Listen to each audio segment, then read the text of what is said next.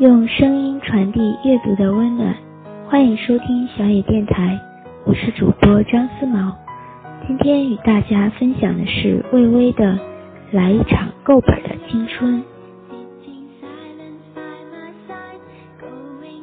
曾费尽周折采访过一个年轻人，和他一起逃脱纠缠不休的醉汉，绕过翘着二郎腿看电视的管理员。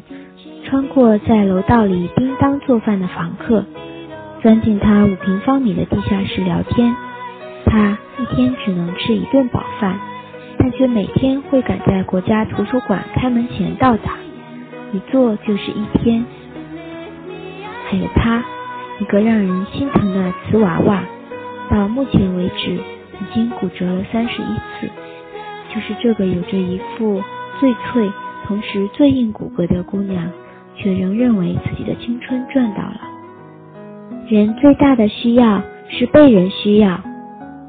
他揣着国家二级心理咨询证书，摇起轮椅，建了一所心理关怀中心。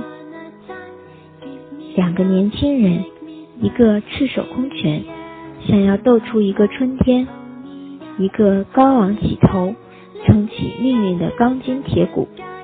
他们都有一个近乎卑微的起点，却在通往人生高处的路上不断前行。那么，普通如你我，在过着怎样的青春？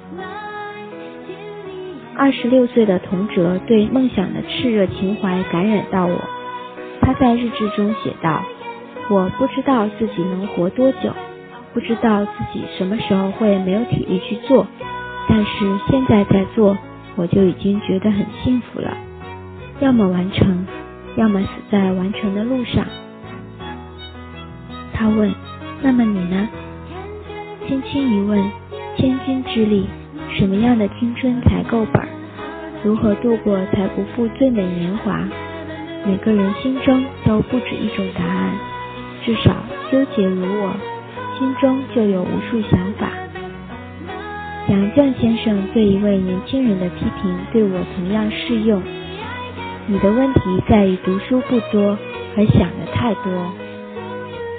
你也许有一场轰轰烈烈的爱情，几次说走就走的旅行，也有过夜深高歌、痛饮怒骂，或是三五好友结伴畅游。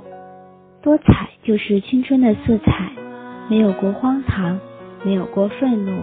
没有过抱怨，青春会失掉不少成色，但仅有这些，却可能失掉整个青春乃至人生。奋斗还是青春的底色，也许你会抱怨一无所有，但只要有青春，就还有一手好牌。很喜欢这样的比喻，既然点了 Start 按钮，即便是 Hard 模式，也可以竭尽全力干一把。纵使身在困境，只要努力，也能抽枝发芽，将青春吃干榨尽。接受梦想的牵引，在学习中提升自我，有马上去干的行动力。这是我从那些精彩的青春中解读出的成功密码。互联网时代带来的机遇超乎想象，工作、娱乐、获取信息之外。我们更可以利用这个巨大的宝库自我学习，各种各样的公开课、电子书、讲座论坛，人生的养分其实就在身边。哪怕每天只花半小时，都是一种进步。随着时间的推移，人生的提升会在不经意间显现。移动互联网大潮卷袭而来，在某种程度上。也宣告了创业时代的来临。不知您是否感知这火热时代下跳动的有力脉搏？很多弄潮已经通过敏锐的嗅觉和超乎常人的努力，挖到了人生的第一桶金。这让我们思考：除了机关里的小李、企业里的小王、工厂里的小刘之外，我们是否可以做一个在创业咖啡厅里？讨论下一轮行业增长点的你，一个全力付出只为能改变山区孩子命运的我，一个为梦想不畏艰辛、不计代价的他，青春的美妙就在于无尽的选择。不管崇尚爱拼才会赢，还是只追求稳稳的幸福，只要你听从内心的想法，敢想敢听敢干，那么青春就是够本的。本节目由小野电台提供，用声音传递阅读的温暖。感谢您的收听。